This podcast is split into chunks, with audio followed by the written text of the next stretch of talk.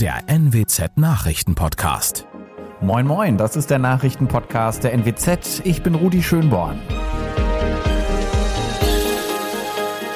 Unsere regionalen Nachrichten heute. Weihnachtsrettung aus dem Watt. Keine gute Party in Wilhelmshaven und Fridays for Future will Niedersachsen verklagen. Am ersten Weihnachtsfeiertag hat die Norder Feuerwehr eine Mutter und ihren Sohn aus dem Watt gerettet. Der Vater des Jungen hatte den Notruf gewählt, nachdem seine Frau und das Kind mehrfach stecken geblieben waren. Er selber war nicht in Gefahr. Bei auflaufendem Wasser und den kalten Temperaturen war die Situation insgesamt allerdings bedrohlich. Am Ende ist alles gut gegangen und die Familie kam mit dem Schrecken davon. Trotz der geltenden Corona-Warnstufe 3 hat am Samstag eine Wilhelmshavener Diskothek ihre Türen für Gäste geöffnet. In der späten Nacht war die Polizei informiert worden und angerückt. In der Location waren zu dem Zeitpunkt noch rund 150 Personen anwesend, ohne Maske. Als die Beamten dann die Party beendet hatten, ist es vor dem Laden noch zu verbalen Auseinandersetzungen gekommen. Am Ende gab es zwei Festnahmen und mehrere Platzverweise. AktivistInnen der Fridays for Future Bewegung wollen das Land Niedersachsen verklagen.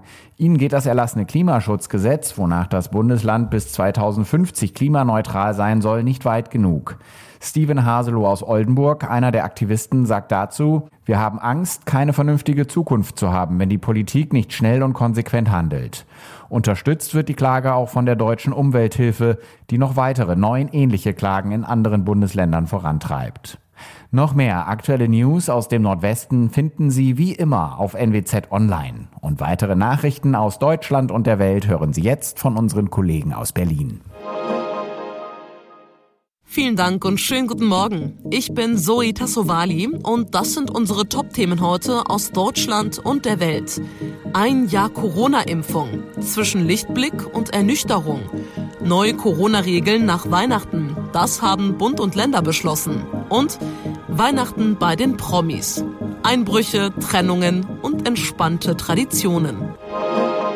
Heute vor einem Jahr ist die Impfkampagne in Deutschland gestartet. Das Impfen gegen das Coronavirus lief schleppend an. Es gab zu wenig Impfstoff und viele Debatten. Um Priorisierungen, Impfneid oder Bratwürste als Anreiz. Thomas Bremser, schauen wir doch noch mal zurück. Wie fing denn damals alles an? Ja, einen Tag früher als geplant geht's in Halberstadt in Sachsen-Anhalt los, weil da die ersten Impfdosen schon da sind.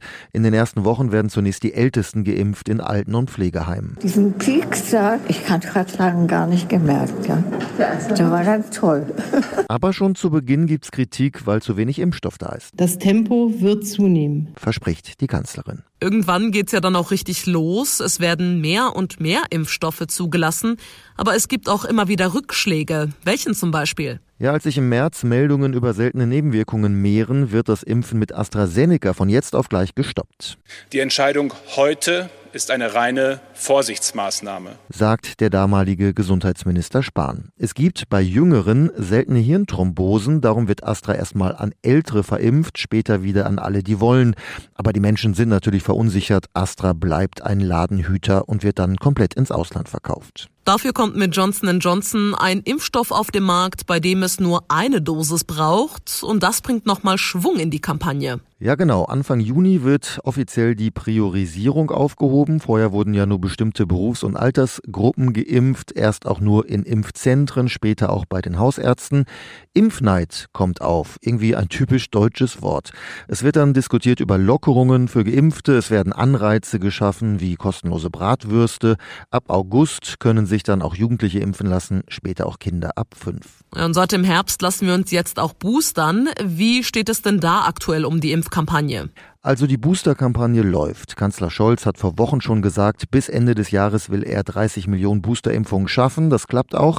Aber es hakt bei den Erstimpfungen. Da will die Regierung 5 Millionen noch überreden bis Ende Januar.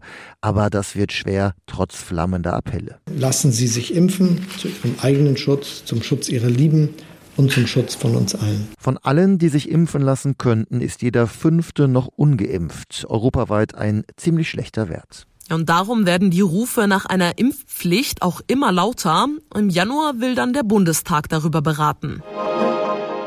Im Kampf gegen Corona verschärfen mit Baden-Württemberg, Niedersachsen, Brandenburg und Mecklenburg-Vorpommern heute weitere Bundesländer die Regeln. Kontakte im privaten und öffentlichen Leben werden weiter eingeschränkt. Das hatten Bund und Länder vereinbart. Morgen ziehen dann noch die ausstehenden Länder nach. Kontaktbeschränkungen auch für Geimpfte, von denen nur noch maximal zehn zusammen in einem Raum zum Beispiel Silvester feiern dürfen. Ist ein Beteiligter ungeimpft, sind maximal zwei Gäste erlaubt. Nicht mitgezählt werden Kinder unter 14 Jahren. Das ist die wesentliche Regel, mit denen Bund und Länder die erwartete Omikron-Welle abflachen wollen. Natürlich neben anderen Regeln und Impfen. Unklar, ob uns Omikron im Moment doch schon stärker erfasst, als wir es mitbekommen. Wegen der Feiertage sind die aktuellen Infektionszahlen Zahlen des Robert Koch Instituts höchstwahrscheinlich unvollständig. Jan-Henner Reitze, Berlin. Für Queen Elizabeth II. ist es das erste Weihnachten seit dem Tod ihres Mannes Philipp gewesen. Trotz Trauer und Pandemie blickt die Queen positiv in die Zukunft. Larissa Schwedes in London. Wie genau hat denn die Queen ihr Weihnachtsfest verbracht? Ja, anders als geplant hat die Queen das erste Weihnachten nach dem Tod von Prinz Philipp nicht im großen Kreis ihrer Familie auf dem Landsitz Sandringham verbracht, wie sie das vor der Pandemie gern getan hat.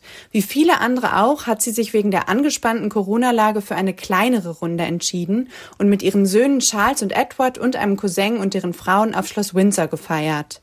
Ihre traditionelle Weihnachtsansprache hat die Königin ihrem langjährigen Ehemann gewidmet und darin auch all denen Trost ausgesprochen, die in diesem Jahr auch jemanden verloren haben oder nicht mit all ihren Lieben feiern können. Ja, und es gab kurzzeitig Aufregung um einen bewaffneten Eindringling auf Schloss Windsor. Was war denn da los? Ja, das war ein kurzer Schockmoment am ersten Weihnachtstag direkt am Morgen. Laut der Polizei hat ein 19-Jähriger die Sicherheitszone um die königliche Residenz durchbrochen, konnte aber schnell festgenommen werden. Was für eine Waffe der Mann dabei hatte, ist nicht bestätigt. Laut einigen Medien soll es eine Armbrust gewesen sein. Was der Eindringling aber wollte, ist völlig unklar. Ein Hemd, das nicht passt, Parfüm, das nicht wirklich gut riecht, ein Videospiel, das wir schon längst haben. Nicht alle Weihnachtsgeschenke waren ein Volltreffer dieses Jahr und darum heißt es für viele ab heute Geschenke umtauschen. Auf was wir dabei achten müssen, sagt uns jetzt Ivona Husemann von der Verbraucherzentrale NRW. Erste Frage, Frau Husemann. Welche Geschenke kann ich denn in der Regel problemlos umtauschen? Also problemlos Sachen zurückgeben kann man in der Regel, wenn man es online geshoppt hat. Denn da gilt in der Regel das Widerrufsrecht. Das heißt, Sachen ähm, kann ich binnen 14 Tagen widerrufen und dann den Kauf rückabwickeln. Gibt es natürlich Ausnahmen von für verderbliche Ware oder nach Kundenspezifikation gefertigte Sachen, wie zum Beispiel selbstgestaltete Fotokalender, die kann man nicht widerrufen. Aber so die normalen Waren wie Spielwaren, Kleidung, das kann man alles widerrufen und binnen 14 Tagen unkompliziert zurückgeben. Was ist, wenn ich zu kleine oder große Klamotten bekommen habe? Die musste ich ja zumindest einmal anprobieren. Nicht ganz so einfach ist das Umtauschen im Einzelhandel, denn da gilt erstmal der Grundsatz, die Verträge sind geschlossen und sind bindend. Viele große Einzelhändler bieten ein freiwilliges Umtauschrecht an. Da sollte man sich vorher aber ziemlich genau erkundigen, was man da ähm, einhalten muss. Oft ist das an zusätzliche Bedingungen geknüpft, wie zum Beispiel, dass der Kassenbon noch da ist und dass die Ware auch immer noch original verpackt ist. Und da sollte man dann auch darauf achten, damit es keine Probleme gibt. Was ist, wenn ich zu kleine oder große Klamotten bekommen habe? Die musste ich ja zumindest einmal anprobieren. Wenn man online gekauft hat, dann darf man die Ware so testen, wie es einem im Ladengeschäft auch möglich wäre. Und da ist es ja durchaus möglich, Kleidung mal anzuprobieren, ohne sie jetzt wirklich zu tragen. Also schon gucken, dass es passt, das darf man alles. Beim Umtausch im stationären Handel muss man eben gucken, ob man es anprobieren kann, ohne zum Beispiel diese Schildchen zu entfernen. Und es wird zumindest dann schwierig, wenn es sowas wie ein eingepacktes Hemd ist und man diese Verpackung aufreißen muss. Verliebte Paare und viele Geschenke. Auch die Promis haben kräftig Weihnachten gefeiert und ihre Fans in den sozialen Medien daran teilhaben lassen. Bei Verona Poth war es wenig besinnlich, denn bei ihr wurde eingebrochen. Thomas Bremser, was wurde denn im Hause Poth gestohlen an Heiligabend? Ja, offensichtlich richtig, richtig viel. Schmuck, Taschen, teure Uhren, sogar einen Safe haben sie aus der Wand gerissen. Das erzählt Verona der Bild am Sonntag und zeigt auch Fotos von ihrem verwüsteten Haus bei Düsseldorf. Die beiden Einbrecher haben alles in den Fiat von Verona gepackt, der vor der Tür stand und haben den auch noch gleich gestohlen. Das zeigen Fotos einer Überwachungskamera. Verona, ihr Mann Franjo und die beiden Söhne waren abends noch zu Hause, haben dort ganz gegessen und sind dann zu Franjos Eltern gefahren. Als sie wenige Stunden später zurückkamen, entdeckten sie Scheiben vor dem Haus und ja, das große Chaos im Haus. Also ein Albtraum an Weihnachten für Verona Poth und ihre Familie. Ein überraschendes Liebesaus hat hingegen Sängerin Yvonne Katterfeld verkündet. Wie lange sind sie und ihr Partner Oliver Vnuk denn schon nicht mehr zusammen? Ja, die beiden haben sich schon im Frühjahr getrennt. Jetzt zu Weihnachten machen sie die Trennung öffentlich bei Instagram. Da haben beide ein gemeinsames Bild gepostet vom Weihnachtsbaum und schreiben, wir feiern das Fest der Liebe ab jetzt nur eben ein wenig anders. Für ihren siebenjährigen Sohn Charlie wollen sie aber gemeinsam da sein. Das Wissen, dass sich allein durch unseren Sohn unsere Wege ein Leben lang kreuzen werden, gibt uns ein gutes Gefühl.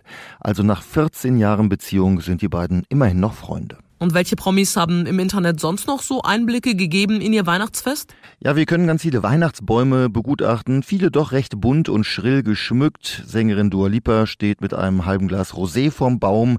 Wir sehen Superstar Cristiano Ronaldo in grauen Hausschlappen neben Freundin und den vier Kindern. Und viele Stars zeigen sich im Schlafanzug, wie Familie Beckham, alle im dunkelblauen Pyjama und Celine Dion mit ihren drei Söhnen. Ray Garvey verbringt die Festtage in Irland, Max Giesinger im heimischen Baden und Shawn Mendes bei seiner Familie in Kanada. Andere hat's in die Sonne gezogen, wie Fußballer Marco Reus. Ja, in die Sonne würde ich jetzt am liebsten auch. Das war's mit unserem Podcast für heute. Ich bin Zoe Tassovali und wünsche Ihnen einen guten Start in die letzte Woche des Jahres. Tschüss und bis morgen.